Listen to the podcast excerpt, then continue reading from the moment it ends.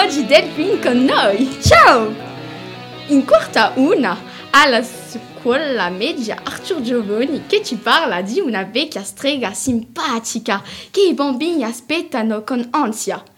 La Befana, quando arriva precisamente? Ah, arriva per l'Epifania di notte tra il 5 e il 6 gennaio, quando le persone dormono. Ma come è vestita? Come Babbo Natale con un cappotto e pantaloni rossi? No, la Befana indossa abiti scuri, strappati e sporchi di fuliggine.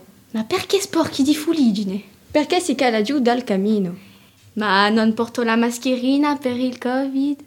No, perché è così brutta che il Covid ha paura di lei. Vero che è proprio brutta. Che cosa porta ai bambini? Ai bambini buoni porta bambole, macchinine, giochi vari e dolciumi. E ai bambini disobbedienti carbone, cenere, cipolle e o aglio. Immagino quindi che una settimana prima della festa i bambini cerchino di fare i buoni. Esatto, e la sera prima preparano la calzapesa al camino e vanno a letto presto.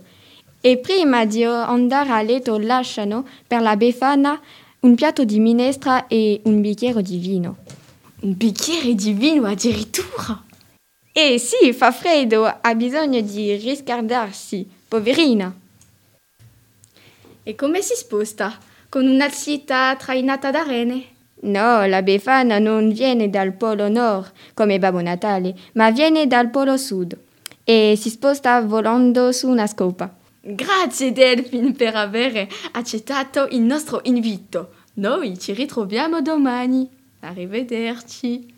Ah, prego, ciao, arrivederci.